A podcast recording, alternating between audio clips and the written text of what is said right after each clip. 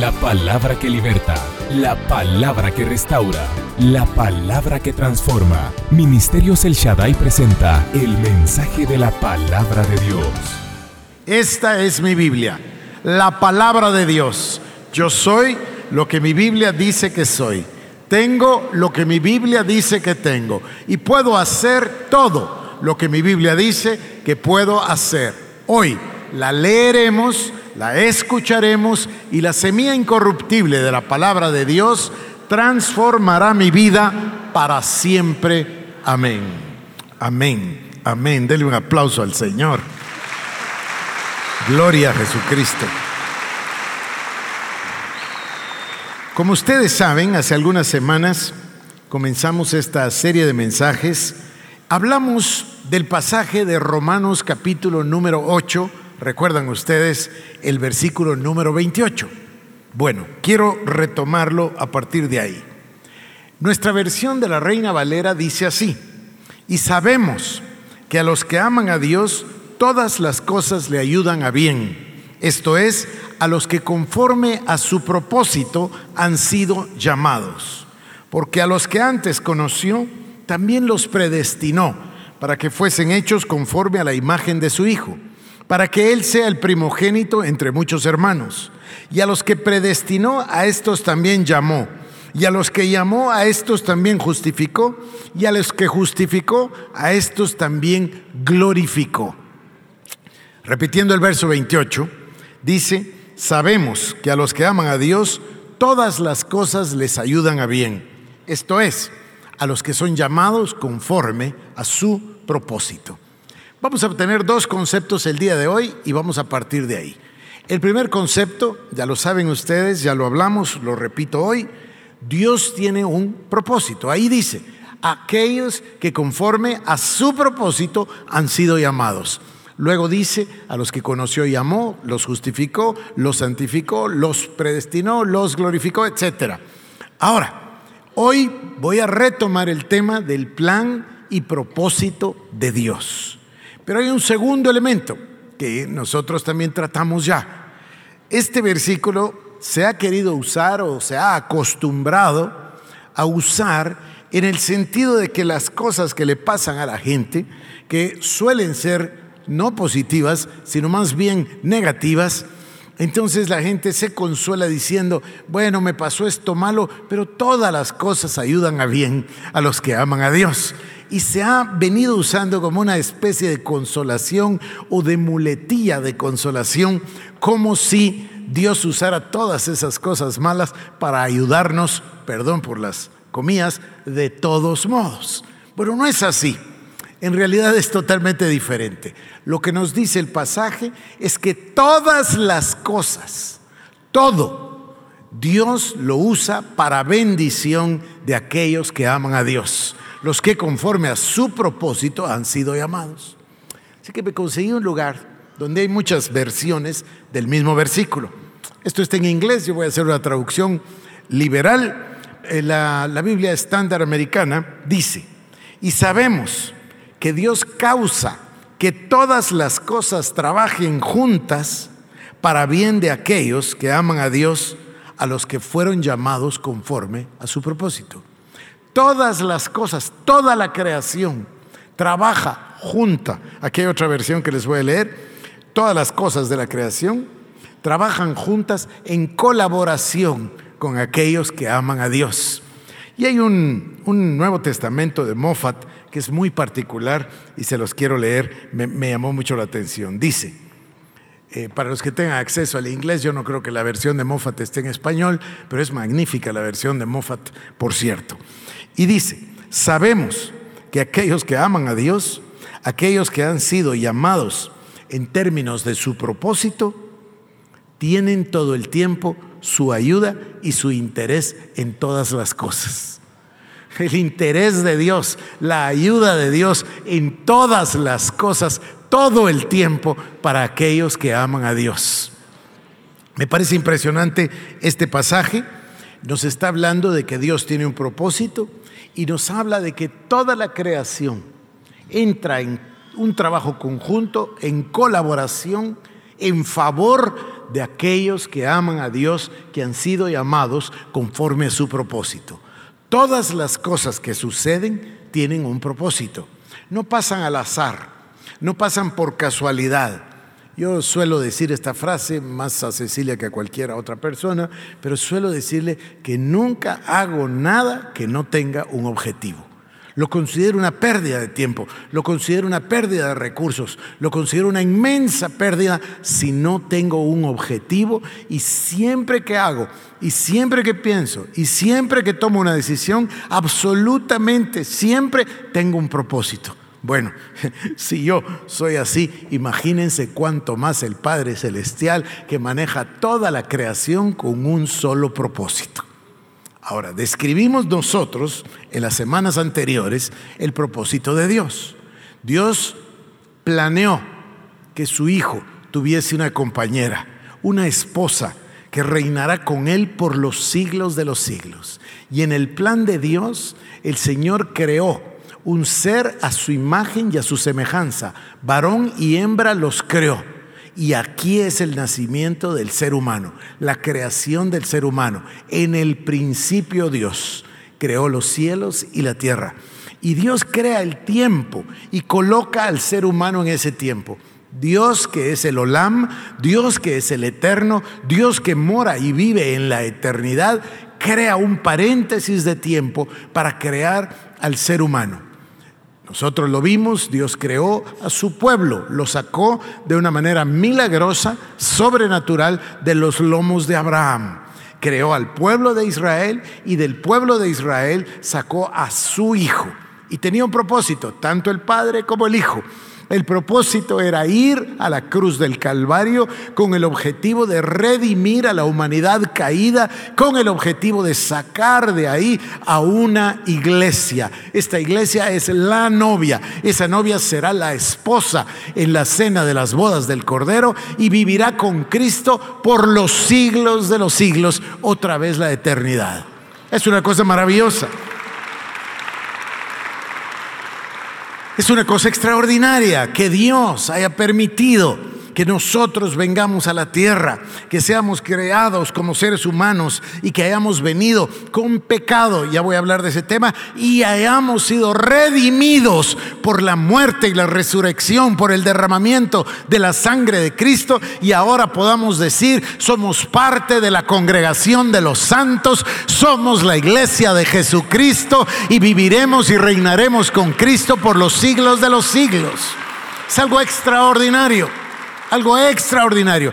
Ese, en muy pocas palabras, es el plan de Dios, el propósito de Dios, el propósito de que estemos acá sobre la tierra. Ahora, si ese es el propósito de Dios y somos parte de los llamados y de los que aman a Dios, de los que fuimos llamados conforme a su propósito, entonces todas las cosas se reúnen y trabajan al unísono en favor de nosotros para cumplir el propósito divino.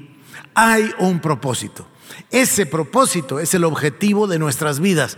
Todo lo demás palidece en comparación. ¿Qué puede ser importante si perdiéramos nuestra alma, si perdiéramos nuestra vida? En cambio, el que lo pierda todo por causa de Cristo, entonces lo ganará todo con Cristo Jesús. Y ese es verdaderamente el fondo del mensaje.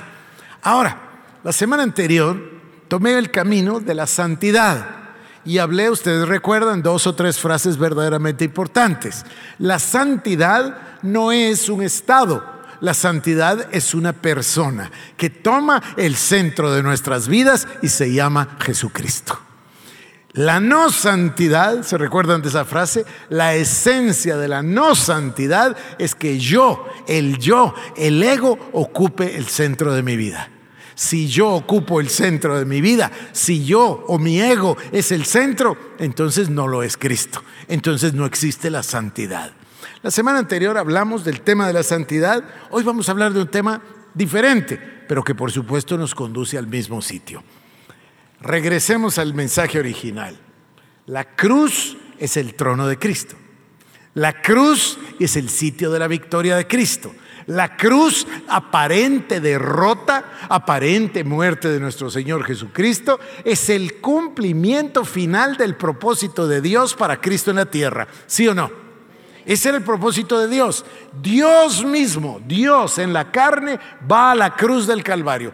Todo el camino está plagado de una batalla, la describiremos hoy, y Cristo es 100% obediente hasta el último instante. Señor, mi Señor, que no sea mi voluntad, sino la tuya.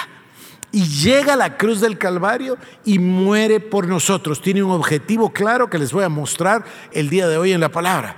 Y con esa muerte, el Señor que no conoció pecado, fue hecho pecado para que nosotros que éramos pecados recibiésemos la justicia de Dios en Cristo Jesús. Un intercambio divino nos dio su naturaleza sin pecado, su justificación a cambio de nuestro pecado. Se llevó nuestras enfermedades, se llevó nuestros pecados, se llevó nuestras dolencias, se llevó nuestro rechazo, se llevó todo aquello inherente, aquello que pertenece a la naturaleza adámica, a la naturaleza pecadora, y a cambio nos dio su naturaleza divina y nos hizo ser hechos hijos de Dios y nos dio una novedad de vida. Esto, por supuesto, se llama la salvación o el nuevo nacimiento. Así cumplió Cristo su propósito y luego resucitó y volvió al Padre y ahí está esperando a su iglesia. Ahora, este sitio de la cruz, que nosotros necesitamos comprender y que yo estoy casi quedándoles a ustedes gota por gota y dosificando, para entender el tema de la cruz, para entender la victoria de Cristo en el Calvario, se hace necesario, es preciso entender el origen. Y para ello vamos a ir a tratar de comprender el día de hoy la caída del hombre en el jardín. Y cuando digo el hombre de, la pareja, del ser humano en el jardín. Para entender el Calvario es necesario entender de primero la caída. Así que el día de hoy vamos a ver ese tema y vamos a poder traer luz al tema de la cruz del Calvario. Vuelvo a repetir, para comprender lo que sucedió en la cruz es necesario entender primeramente lo que sucedió en la caída del hombre en el jardín. Vamos a Génesis capítulo número 1 y Salmo número 8. Génesis capítulo número 1 y Salmo número 8. Así que vamos a Génesis capítulo número 1, versículo 26, un versículo tan conocido para todos nosotros. Dice, y dijo Dios, hagamos al hombre a nuestra imagen, conforme a nuestra semejanza, y señoree en los peces del mar en las aves de los cielos, en las bestias, en toda la tierra y en todo animal que se arrastra sobre la tierra. Y creó Dios al hombre a su imagen, a imagen de Dios lo creó, varón y hembra los creó. Y los bendijo Dios y les dijo, fructificad y multiplicaos, llenad la tierra y sojuzgadla, y señoread en los peces del mar, en las aves de los cielos y en todas las bestias que se mueven sobre la tierra. Escuchen lo que voy a decir. Dios creó los cielos y la tierra, todas estas cosas maravillosas. Y después creó al ser humano. Varón y hembra los creó. Y después les dio el dominio. Les dijo, señoread, sojuzgad la creación. Sé el Señor. Le entregó el dominio de toda la creación. A ver, esto es más o menos como si alguno de ustedes o alguno de nosotros nos tomásemos el trabajo de ir al aserradero y comprar un poco de madera. Y después nos tomáramos el trabajo de ir al taller y tomar esa madera, las diferentes piezas que hayamos comprado y, que, y podamos crear un juguete. Y ese juguete a lo mejor tiene ruedas, a lo mejor tiene un agarrador, lo que sea. Y creamos un juguete. Y después tomamos el juguete y se lo entregamos a nuestro hijo. ¿De quién es el juguete ahora? Es de nuestro hijo, fue creado con amor, fue creado con pasión, fue creado con objetivo, el jugar de nuestro hijo. Una vez es de él, ¿de quién es el juguete? Pues no se lo vamos a ir a quitar otra vez, ¿o sí? No sucede eso, es de él. Bueno, mi ejemplo es un ejemplo muy rústico y elemental, pero Dios crea los cielos y la tierra, toda la creación. Escuchen las palabras, por favor dice, hagamos al hombre a nuestra imagen y a nuestra semejanza. Y señoré sobre toda la creación, todos los animales. Y luego dice, y los, y los bendijo, y les dijo, llenad la tierra y multiplicaos, y enseñoreate de la creación, y sojuzga la creación. El ser humano es creado por Dios para ser el que domina la creación para enseñorearse de la creación, para ser el Señor de la creación. Le entregó la creación y Dios le entrega la creación con una serie de principios, con una serie de leyes, con una serie de conceptos que por supuesto podemos leer cuando leemos Levítico, cuando leemos Números, cuando leemos Deuteronomio, Génesis, Salmos, Proverbios, Eclesiastés, nos vamos dando cuenta de todas esas esos conceptos que Dios creó, que Dios puso para que reinasen sobre la creación. Es muy interesante la frase que usó David. No es solo para aprenderlo de memoria, es para pensarlo. Cecilia y yo tuvimos la oportunidad hace ya bastantes años de ir a Israel. Yo había ido con el doctor Cho un año antes o meses antes y me había encontrado unas ah, piezas de cerámica fantásticas y de alguna manera pude saber quién era la, que las creaba, la, escultora. Y muy amable ella y muy amable yo trabamos una amistad. Meses después, o quizás un año después, Cecilia y yo vamos de paseo a, a Israel. Estamos en la ciudad de Jerusalén y yo le digo a Cecilia, mira, ¿qué opinas si buscamos a Toby Schuster? Así se llama la señora. Cecilia dice, sí, sería fantástico, eh, vamos a conocerla. Yo ya la conocía, ella no, vamos, busquémosla. Y entonces empezó la idea de cómo hacemos para encontrarla. Tenemos que buscar a alguien que hable hebreo, que lea la guía de teléfonos por nosotros o que averigüe. Todavía había guías de teléfonos en ese entonces. Y entonces, eh, y uno no puede leerla, ¿no es cierto? Le dije a Cecilia, ¿qué tal que nos abocamos a un lugar de turistas y vamos a preguntar que nos ayuden a localizar a Toby Schuster? Bueno, fuimos a un sitio en la ciudad de Jerusalén, supongo que era la oficina de turismo, no recuerdo. Entramos e inmediatamente nos hicieron el favor, nos la buscaron, la encontraron, nos dieron el nombre, el teléfono, la dirección, todo. Pero eso no es relevante para mi mensaje, lo relevante es lo que viene. Entonces salimos nosotros agradecidos y enfilamos hacia el automóvil, hacia el carro, y yo no había tenido esta experiencia, ella tampoco, pasamos por una yeshiva. Una yeshiva es una escuela, un colegito, un, aquí le, llamaríamos un kinder, un, pre, un jardín infantil. Y fuimos como atraídos por un imán hasta que logramos llegar y ver a los niños. Y los niñitos, yo no sé, deben haber ido de tres a cinco años, eran niñitos pequeñitos estaban sentados en unas mesas redondas, cinco de ellos, a lo mejor seis, y les era dado un versículo, un versículo de la Torah. Estoy hablando de Israel, de Jerusalén. Y los niñitos de esa edad discutían el versículo, uno por uno. Pero no es que lo aprendieran de memoria, no es que lo recitaran, es que lo discutían. Le veían el significado. Nosotros estábamos hipnotizados de ver eso impresionados de la manera de recibir la palabra de Dios, verdaderamente de nutrirse del pan de vida, de nutrirse de la palabra de Dios, de escudriñarla, de diseccionarla. Una cosa, estábamos impactados y se trataba de niñitos. Imagínense ustedes si pudiésemos nosotros asistir a las conversaciones y a las conferencias de los rabinos. Era una cosa maravillosa. Bueno, regreso. Dios Todopoderoso le dio la creación al ser humano y puso una serie de principios, una serie de reglas.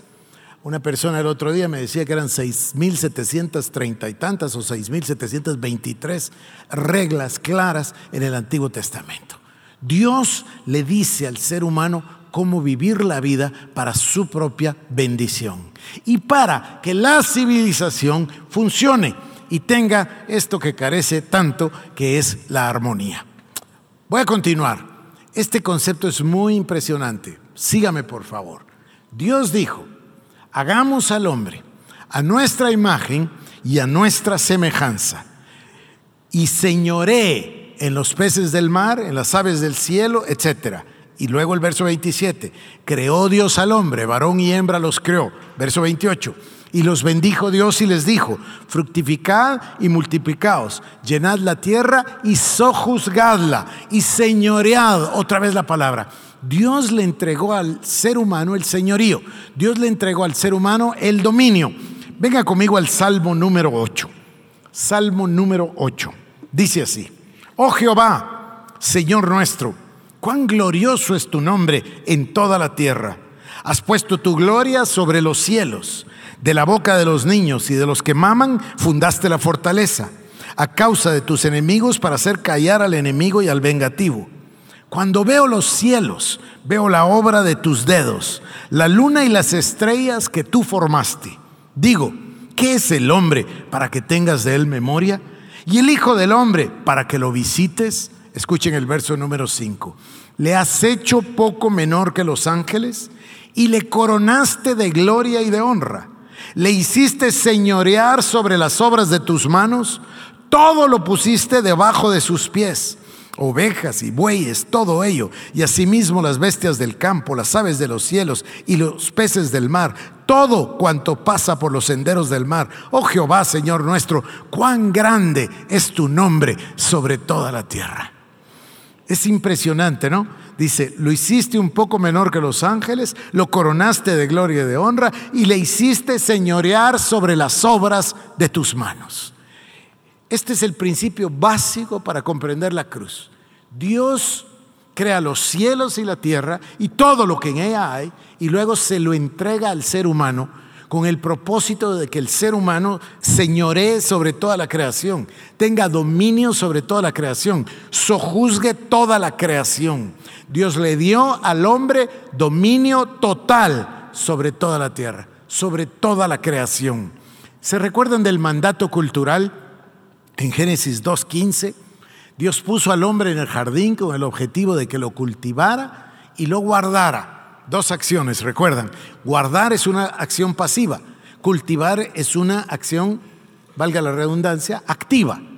Lo mismo que somos la sal de la tierra o somos la luz del mundo. La sal de la tierra tiene como objeto preservar, conservar, guardar. En cambio, la luz del mundo tiene como objeto activo el invadir las tinieblas, el crear cultura. Por eso se llama el mandato cultural, porque dice cultivar la tierra, de ahí sale la palabra cultura. Todos los hechos del ser humano, sus acciones o sus manifestaciones o sus artefactos, esos tres elementos eh, conforman lo que se llama la cultura, la generación de cultura. Dios puso al ser humano a cargo de toda la creación. Y ahora vamos a ver el siguiente punto. El ser humano falló, pecó, todos lo sabemos, ¿no es cierto? Dios le dio un mandato y le dijo, del árbol que está en el centro, de ese no comerás, porque si de él comieres, ciertamente morirás. Pero el diablo vino porque el diablo ha tratado de estropear el plan de Dios todo el tiempo. Y vino sobre el ser humano. Y el ser humano decidió desobedecer a Dios. Cuando Adán y Eva desobedecen a Dios, obedecen al diablo. Sígame, por favor. Cuando obedecen al diablo, trasladan su lealtad de Dios hacia Satanás. Eso es lo que pasa. Y le entregan el dominio de la creación. Usted dirá, Satanás, muy astuto, sí, podemos hablar, ya, ya hablaremos en su momento de Satanás y de su astucia, pero en su astucia engaña al ser humano y el ser humano peca. Ahora, ¿qué significa pecar? Pecar significa que tomó la lealtad, la obediencia, el amor, el seguimiento a este Dios que le había dado la creación, advertida o inadvertidamente, toma el dominio y se lo entrega a Satanás. Y Satanás llega a ser el poseedor legal del dominio, porque se lo entregó al hombre. Por eso es que Satanás le puede decir a Jesucristo en el Nuevo Testamento, te doy todos los reinos del mundo porque a mí me fueron dados. Este momento, por eso es tan importante entender la caída, ese momento, el traspaso de la lealtad a Dios a la lealtad al diablo, eso es el pecado. Eso es lo que hacemos cada vez que le fallamos a Dios. Eso es lo que hacemos cuando cometemos pecado. Le quitamos la lealtad a Dios. Esta palabra lealtad es una palabra muy, muy importante. Es una de esas palabras fundamentales. Algunos de nosotros somos un poquito obsesivos con eso, pero yo sí soy así. Yo sé ser leal, pero también demando lealtad.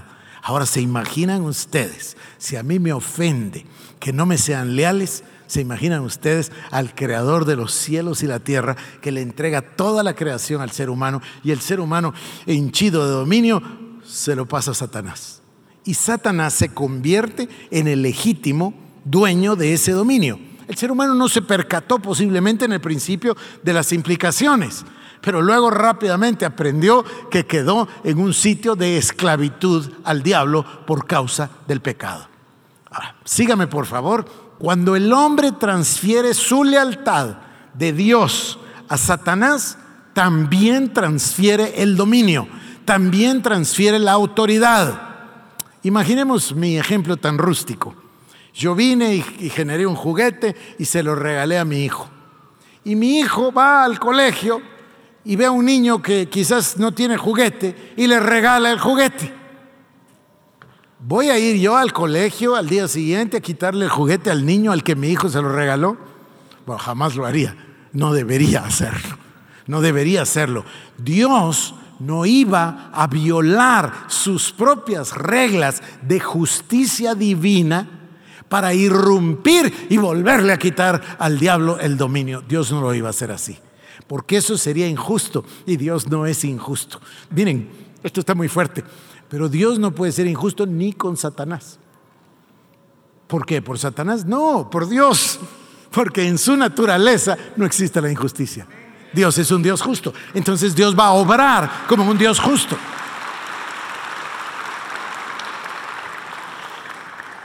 No les puedo dar nombre y apellido, pero yo conocí una persona muy recta, un cristiano así, muy recto y este creyente entró en un pacto con otra persona y esa persona le falló horriblemente, horrible. Entonces un día que desayunamos, yo que me atreví, pues una persona mucho mayor que yo, le pregunté y le dije, mire, disculpe, le puedo hacer una pregunta, si no quiere no me contesta, pero la pregunta es, ¿por qué usted no respondió? Y me contestó, miren, me impresionó esta contestación, un hombre de 85 años, me dijo, porque yo entré en un pacto y el hecho de que la otra persona fallara el pacto no es excusa para que yo también fallara. Yo mantuve mi parte del pacto. Me, pareció impresionante esto, me pareció impresionante. Dios no va a irrumpir, agarrar al diablo, que por supuesto puede, agarrar al diablo y quitarle la creación y volvérsela a dar a Adán. No, Dios no lo iba a hacer así. Dios inmediatamente, abran Génesis 3:15, Dios inmediatamente hizo un plan. Tenía necesidad de llenar todos los requisitos de la corte celestial, todos los requisitos de la justicia divina para poder recuperarlo. Este es el plan.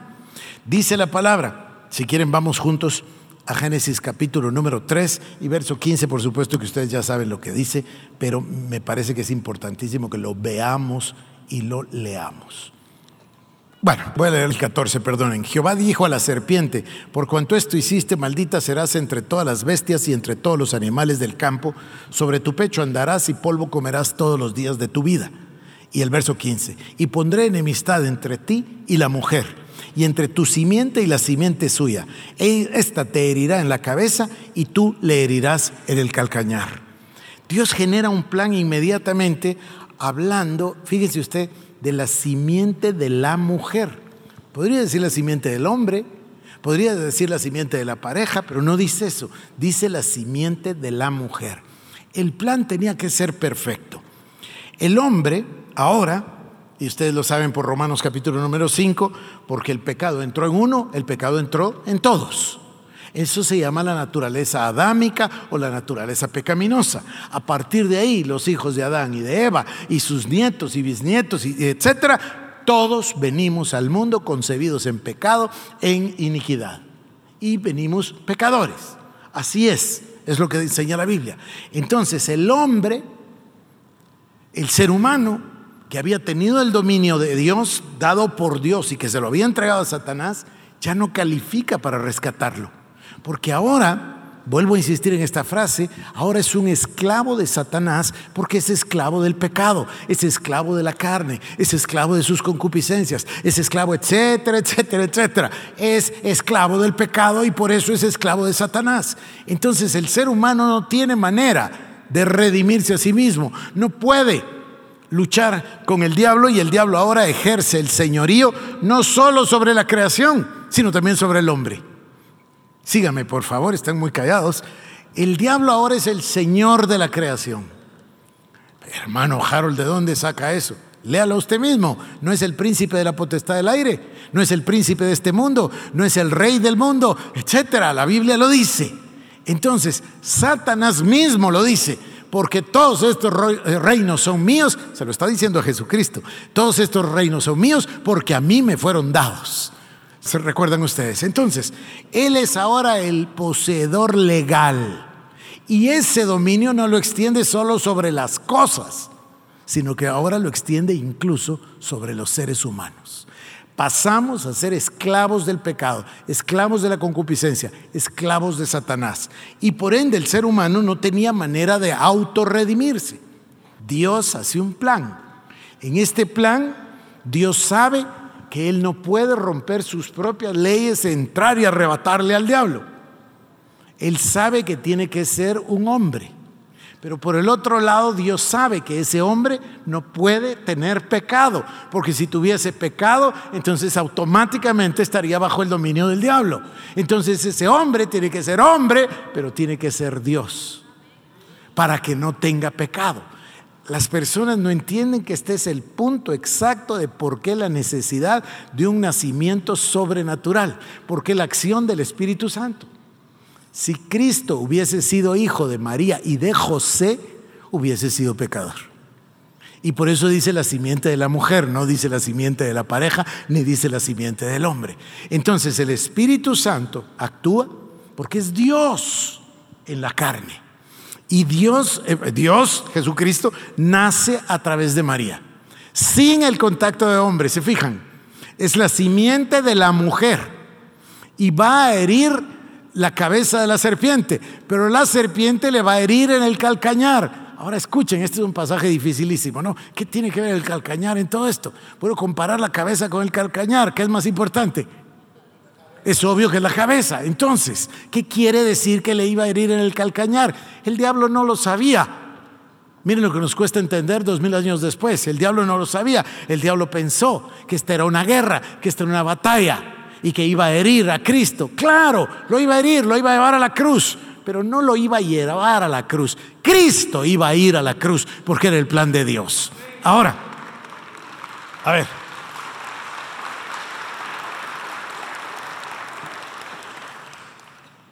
Satanás se convierte entonces en el gobernador, el gobernante, el señor legal de este mundo. Ya les leí príncipe de este mundo, el príncipe de la potestad del aire, el Dios de este mundo, ya les eh, comenté. El título de dominio del hombre pasó a las manos de Satanás. Esto es legal, esto es justicia divina.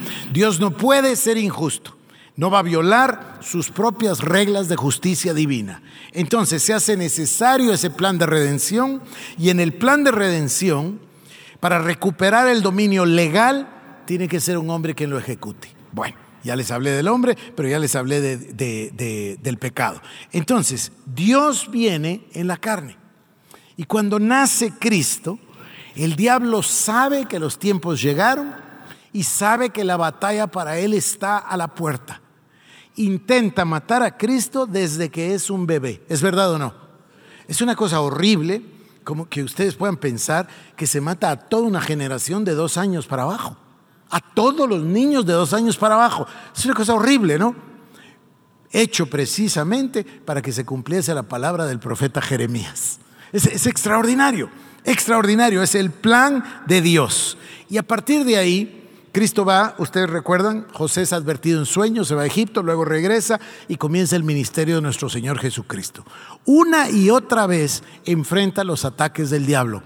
Es una batalla total es la batalla cósmica, es la batalla, la, la más importante batalla de toda la historia de la creación. Este Dios, que además es hombre y que además no tiene pecado, Él va a recuperar, fíjense ustedes, el dominio. Van a ver esto. Pero para recuperar el dominio, lo hace a través de la guerra, no. A través de la fuerza, no. A través de las luchas y las batallas y las armas, no. A través de la obediencia y a través del momento más importante de la creación para nosotros, que es la cruz del Calvario. Por eso decíamos, la victoria está en la cruz. El trono está en la cruz. Es una paradoja. Parecería que la cruz es un momento horrible, parecería que la cruz es un momento de muerte.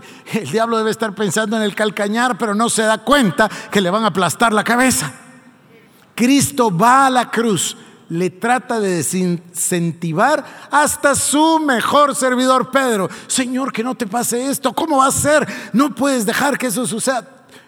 El diablo usa todas las artimañas para tratar de evitar, pero Cristo tiene una característica. Y esta es la característica, la obediencia. Y en el momento más duro pronuncia esas palabras que acabo de mencionar, Señor, que no sea mi voluntad, sino la tuya. Y va a la cruz del Calvario. Ahora, a mí me parece que es muy importante que yo les haga ver una cosa que, también es, es muy grande. Y tiene que ver con que el usurpador no mató a Cristo en la cruz.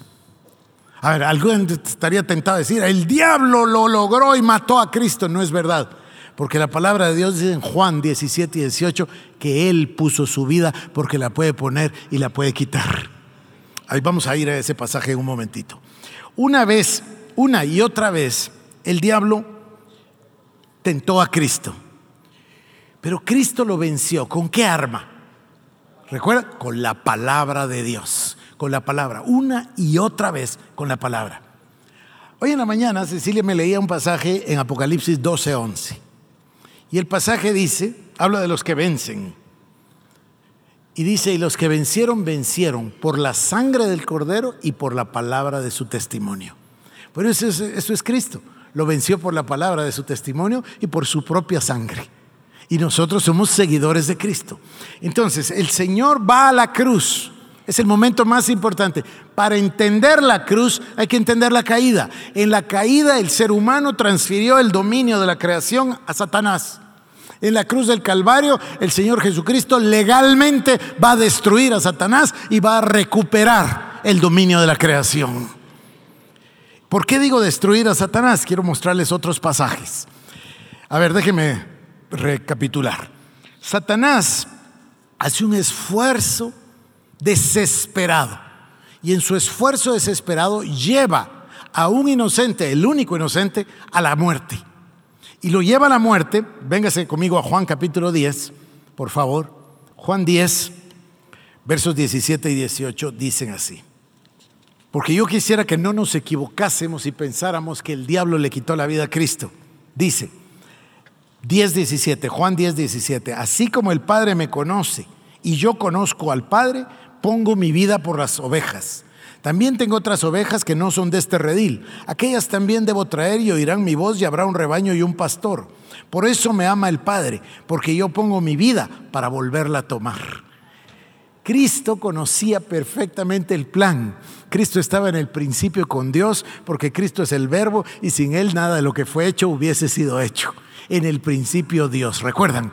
Entonces, Cristo conoce perfectamente el plan. El plan es ir a la cruz del Calvario y poner su vida. Pero Él sabe, verso 17, por esto me ama el Padre, porque yo pongo mi vida para volverla a tomar. El Señor Jesucristo es Dios, Él tiene esa capacidad. Cuando el diablo llevó a la cruz a un inocente sobre quien no tenía poder, porque Cristo no estaba bajo el pecado. Entonces, como Cristo no tenía pecado, el diablo no tenía poder sobre él. Lo lleva a la cruz y Cristo pone su vida. Por eso era necesario el nacimiento sobrenatural de Cristo. Hebreos capítulo número 2 y versículo número 14. Escuchen este versículo, por favor. Así que, por cuanto los hijos participaron de carne y sangre, Él también participó de lo mismo para destruir por medio de la muerte al que tenía el imperio de la muerte, esto es, al diablo. ¿Qué sucedió cuando Cristo fue a la muerte? Por medio de la muerte destruyó a aquel que tenía el imperio de la muerte, esto es, al diablo. Ese momento de la cruz, paradójico porque parece sufrimiento, es el momento de la victoria de Cristo sobre el diablo. Ese momento tan importante porque ese es el momento más importante que puede existir para la iglesia. Es el momento del cumplimiento del plan de Dios a través de la obediencia del Hijo. Va a la cruz del Calvario y se imaginan ustedes que el diablo y todos los demonios están felices. Matamos a Cristo y oh sorpresa. Se deja venir la destrucción sobre ellos, aparte por supuesto de la resurrección de Cristo, porque puede poner su vida y también puede volver a tomarla. Este momento es el momento cúspide, pero todavía hay más para nosotros. Una vez Cristo vence al diablo y lo exhibe públicamente, recuerdan Colosenses capítulo 2, versículo 15, dice que lo despojó. Fíjense, lo venció en la cruz del Calvario, lo despojó. ¿Qué quiere decir despojar? Quitarle. ¿Qué le quitó? le quitó el dominio del mundo, le quitó el dominio del pecado, le quitó el dominio sobre nosotros, le quitó el dominio legal que le había sido entregado.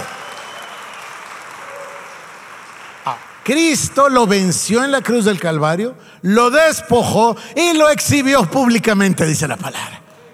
Y lo exhibió públicamente. Ahora yo quiero orarle a Dios que lo que leemos entre a nuestro corazón, porque estoy seguro que lo hemos leído cientos de veces. Pero de alguna manera hay algo en el interior, algo religioso, que hace como que si estas cosas no fueran ciertas. Y nada hay más cierto que la palabra de Dios. Los cielos y la tierra pasarán, pero la palabra de Dios permanecerá.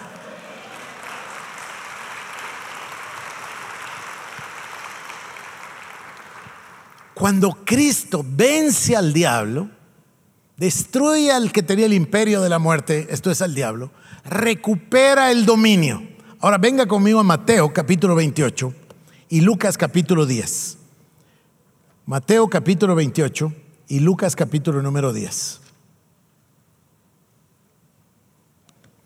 Vamos al capítulo 28 de Mateo y el, versículo número 18.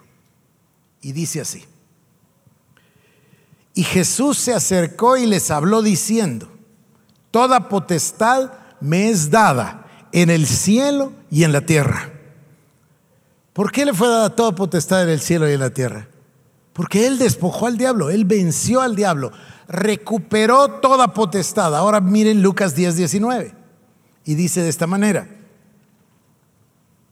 He aquí, os doy potestad de hollar serpientes y escorpiones y sobre toda fuerza del enemigo y nada os hará daño.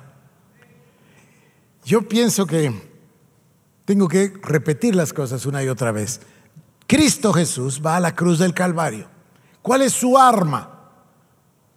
El sacrificio, la obediencia, la negación de sí mismo. Bueno, podemos usar la palabra obediencia. Va a la cruz del Calvario, obedece, va sin pecado, el que no conoció pecado fue hecho pecado para que nosotros pecadores recibiésemos su justicia, la justicia de Dios en Cristo Jesús. Le despoja del dominio, le despoja de la autoridad y entonces puede decir en Mateo 28, 18, toda potestad me ha sido dada, me es dada en el cielo y en la tierra. Este que está hablando en Mateo 28 es el Cristo resucitado. Toda potestad me es dada. Y como conclusión, en Lucas 10, 19, y ahora yo os doy a vosotros potestad de enviar serpientes y escorpiones, y sobre toda fuerza del enemigo, y nada os hará daño. Estamos, estamos viendo delante de nosotros desplegarse el plan de Dios. Ahora escuchen, voy a volver a repetir. Dice, os doy potestad de hollar serpientes y escorpiones. ¿A quién se refiere? Obviamente al diablo y a los demonios, a todos los espíritus inmundos. Os doy potestad de hollar serpientes y escorpiones y sobre toda fuerza del enemigo y nada os hará daño. Ahora esta es la palabra de Dios y nada os hará daño. Y nada os hará daño. De alguna manera la mente religiosa cree que el diablo me hizo y me va a hacer y la prueba y dicen esa frase que me molesta tanto, entre más grande la prueba, hermano, más grande la bendición. ¿De dónde sacaron eso? ¿Qué pasaje está? No está. Pero la gente cree eso. Entonces le da autoridad. Yo no sé si consciente, inconsciente, subconsciente, no me interesa. Pero le da autoridad al enemigo para que nos haga daño. ¿Por qué no mejor decir, toda potestad le fue dada a Cristo y Cristo nos dio potestad de ver serpientes y escorpiones y sobre toda fuerza del enemigo y nada nos hará daño, nada nos hará daño. Pero la mente religiosa lo compone. Ah, es que me dañó, el diablo me atacó y me robó y me hizo. Pero todas las cosas, hermano, ayudan a bien a los que aman a Dios. E, Estos son argumentos falaces. Les estoy demostrando a ustedes que la palabra de Dios dice que el Señor venció y destruyó al que tenía el imperio de la muerte. Esto es al diablo y que le despojó y le exhibió públicamente. Lo venció, lo despojó, lo exhibió públicamente y toda potestad le ha sido dada a Cristo. Y ahora Cristo nos da la potestad y la autoridad en su nombre. Y todavía añade y dice, os doy potestad de hallar serpientes y escorpiones y sobre toda fuerza del enemigo y nada os hará daño, pero no os regocijéis de que los demonios se os sujetan, regocijaos de que vuestro nombre está escrito en el libro de los cielos.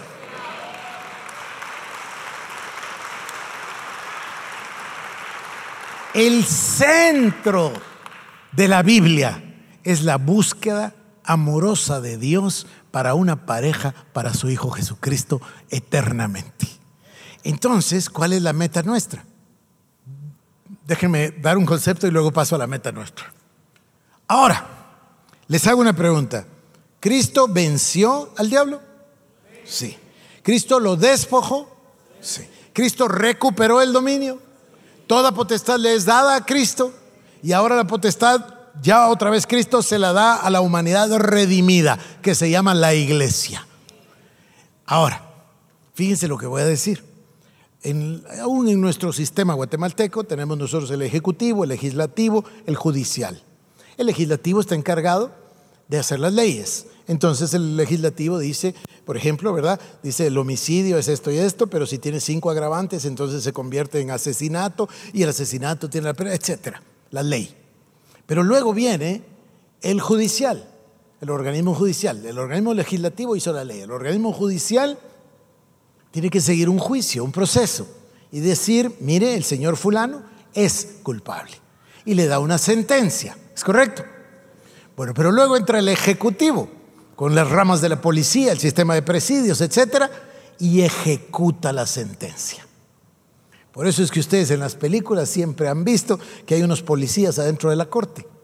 Porque ¿qué creen ustedes? Que cuando al, juzgado le dicen, le damos 20 años, va a estar contento, ¿a dónde me voy?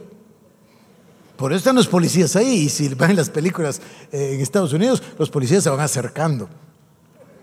Sí, y después ya se lo llevan. Así es. Bueno, hay que ejecutar la sentencia. ¿Ustedes creen que la gente va a ir, va a ir caminando? Disculpe, ¿dónde queda Pavón? Eso es ridículo, es ridículo. Alguien tiene que ejecutar la sentencia. Escuchen porque esto tiene un gran sentido. Vuelvo de nuevo. ¿El diablo está vencido? ¿Cristo lo venció? ¿El diablo está derrotado? ¿Destruyeron el imperio de la muerte? Dios nos, eh, Cristo se llevó toda la potestad, le entregó la potestad de llevar serpientes y escorpiones a la iglesia, nada nos hará daño. Entonces, ¿quién es él o la encargada de ejecutar la sentencia. La iglesia. La iglesia es los embajadores del Señor. La iglesia es la encargada de ejecutar la sentencia. La iglesia tiene que, miren, hay una palabra en inglés que se llama enforce y que se usa a veces en español transliteralizada y dice enforzar. Bueno, es mejor palabra ejecutar, pero enforzar suena mejor. La iglesia es la encargada de enforzar la victoria de Cristo. La iglesia es la encargada de ejecutar la sentencia de Cristo. Ahora le toca a la iglesia levantarse en el poder del Señor Jesucristo con las herramientas que Cristo le dio y volvemos al mismo lugar. La cruz, la muerte de la carne y volvemos a la obediencia. Y además de la obediencia viene otra palabra, y esta es nuestra futura palabra, la oración. La oración es la herramienta para ejecutar la sentencia. Es lo que Dios nos dio para que nosotros clamemos que su voluntad sea hecha en la tierra como lo es en el cielo. Y eso es lo que nos va a tocar ahora. Voy a resumir nada más el final. Cristo va a la cruz en obediencia. Cristo va a la cruz en obediencia, muere. El diablo cree que venció, pero en realidad en la cruz del Calvario el Señor Jesucristo recupera el dominio de la creación. El diablo es vencido, y destruido, dice ahí, él dice la palabra, a destruir al que tenía el imperio de la muerte. Esto es al diablo.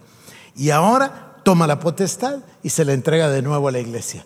Pero no, no al ser humano caído, se lo entrega a la iglesia, al ser humano redimido, que solo puede ser redimido precisamente por la sangre de Cristo. Entonces, Cristo Jesús le da ahora ese poder a la iglesia. La iglesia toma ese poder con un objetivo Estamos entendiendo el plan de Dios. ¿Cuál es el propósito de la iglesia? ¿Cuál es el objetivo de todos nosotros? ¿Para qué estamos aquí? ¿Cuál es el propósito supremo? Formar parte de la novia, formar parte de la esposa del Cordero e ir con Cristo por los siglos de los siglos. Es el único propósito. Es el propósito supremo, ese es el llamamiento supremo. Por eso decíamos la semana anterior, o citábamos al apóstol Pablo, no es que yo ya lo haya alcanzado, pero eso sí, ciertamente dejando todo lo que queda atrás, prosigo hacia adelante, hacia la meta del supremo llamamiento en Cristo Jesús. Ese es el supremo llamamiento. Por eso la santidad es progresiva, por eso nunca para, por eso el mismo apóstol Pablo dice, no es que yo ya lo haya alcanzado, es que dejo las cosas atrás para seguir hacia adelante, hacia el supremo llamamiento. Y por eso dice Pedro, el que persevera hasta el fin será salvo. Ese es el propósito de nosotros, es el objetivo de la iglesia. No estamos en la iglesia para que nos suban el ego, no estamos en la iglesia para eh, sentirnos bien, no estamos en la iglesia para regocijarnos. Nosotros somos la iglesia y el único objetivo que tenemos es la santidad para llegar a la salvación. Por eso repito de nuevo las palabras de John Wesley. Le preguntaron, ¿qué es el movimiento de santidad? ¿Qué es el movimiento wesleyano? ¿A qué se deben esos 10.000 grupos? Y dijo, somos una compañía de personas que nos unimos con el objetivo de recibir la exhortación de la palabra de Dios, orar juntos y auxiliarnos mutuamente en nuestro esfuerzo individual en pos de la salvación. Eso es todo, eso es todo lo que necesitamos. Le vamos a sumar a esto la escatología entonces ustedes van a ver que cerca estamos del fin y van a tomar conciencia de que nuestra vida no sirve para nada. Todo lo que tenemos no vale nada. Todo lo que hay aquí en este mundo no sirve de nada. Voy a citar a, C.S. Lewis y el gran divorcio, como me gusta ese concepto. Dice, hay un gran divorcio entre el cielo y el infierno. Y la tierra la pone junto con el infierno. Y dice, no hay nada en el infierno y no hay nada en la tierra que pueda ser deseable en el cielo. Entonces lo único deseable en el cielo es el alma de cada uno de nosotros. No podemos llevar nada, dice C.S. Luis, ni el más pequeño souvenir de la tierra será bienvenido en el cielo. Me parece fantástico. Entonces, estamos aquí con un propósito. El propósito es formar parte de la novia, ir a la cena de las bodas del Cordero. Es el único objetivo y para eso es imprescindible aprender a vivir la vida que Dios espera de nosotros mientras estamos en la tierra. Sumamos tres palabras hoy. La palabra obediencia. La segunda palabra, la palabra sacrificio. La tercera palabra, la palabra santidad. Vamos poniéndole adjetivos a esta vida que Dios espera de nosotros. ¿Quieren inclinar su rostro y cerrar sus ojos por un momento? Quizás si quieren alzar sus manos también. Padre, Oro en el nombre de Jesús, mi Dios, que tu palabra, Señor, que tu palabra santa penetre en nuestras vidas y en nuestros corazones. Que ministres a nuestra vida y nos hagas pensar, nos hagas reflexionar, que tu palabra nos acompañe, mi Dios. Oro, Padre, en el nombre de Jesús, que hagas crecer en el corazón de cada uno de nosotros un fuego el fuego de la santidad, el fuego de la pasión por servirte, el fuego de la pasión por la obediencia, el fuego del amor hacia tu palabra. Señor, estamos recibiendo tu palabra y tu revelación y quiero que sepas, mi Señor, que estamos agradecidos, la tomamos con respeto, la tomamos con santidad, la tomamos, mi Dios, como lo que es tu santa palabra. La atesoramos en nuestro corazón, mi Dios. Y oro, Padre, que tu bendición, Padre, Hijo y Espíritu Santo, sea sobre cada uno de nosotros, mi Dios, y que se manifieste en nuestras vidas con un hambre insaciable por seguirte y por servirte. En el santo nombre de Jesús oramos y los que lo creen dicen, amén, amén. Nuestra oración es que este mensaje haya sido de bendición para tu vida. Ministerios El Shaddai presentó el mensaje de la palabra de Dios. Para más información acerca de nuestros ministerios, comunícate al 2326-5151 o visita nuestra página www.elshaddai.net.